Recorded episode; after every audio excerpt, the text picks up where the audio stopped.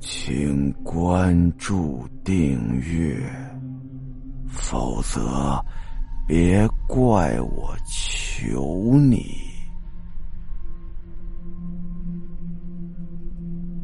日本阿姨，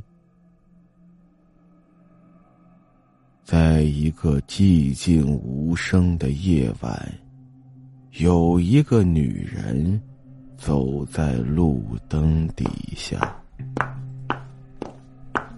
他穿着很硬底的鞋子，每走一步都会发出清脆的嘎哒声。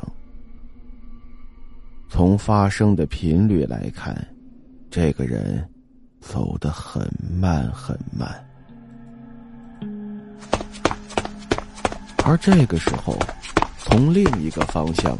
有一个人快步走了过来，看起来是个小男孩，身上还带着一大串叮叮当当作响的铃铛，铃铛伴随着脚步声响了起来。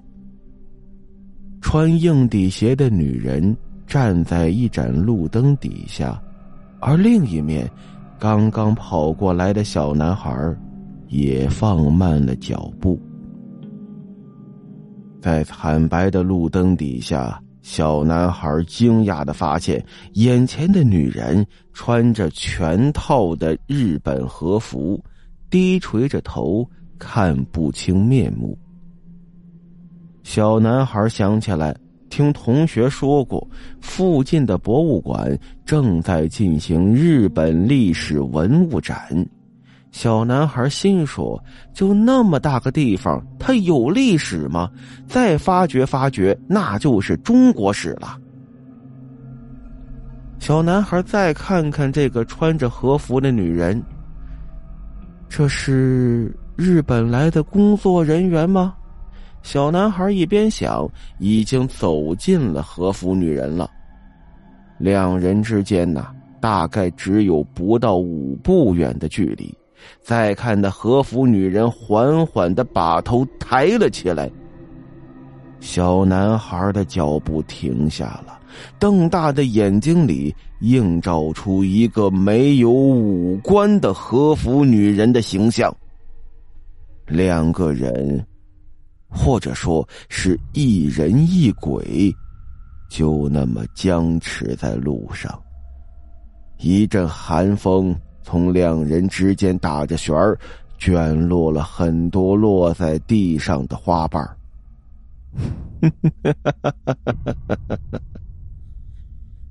和服女人用一只袖子挡住了嘴，笑了起来。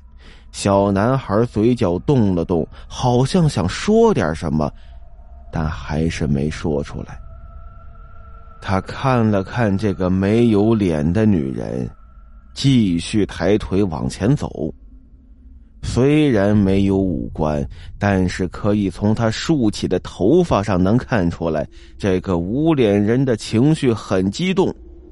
这时，小男孩已经越过了无脸女人，继续往前走。啊！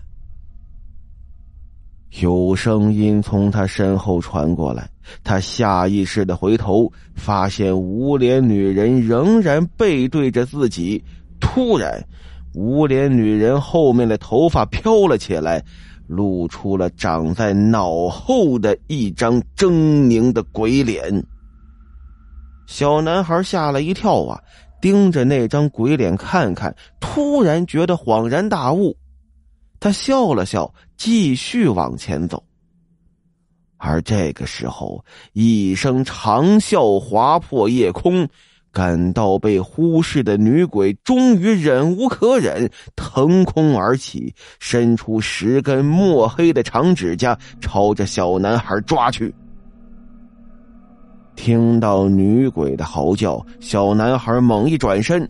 看到女鬼的十根长指甲已经伸到自己眼前，他猛地抡起书包，书包狠狠的朝着半空中的女鬼砸去。女鬼被塞满了各种辅导书，重达二十斤的书包砸得眼冒金星，直接就撞到电线杆子上。他扶着电线杆，准备从地上起来再次攻击。这个时候，他手摸在电线杆的底部，发现热乎乎的。好了，今天的故事到这儿。咱们下集再见。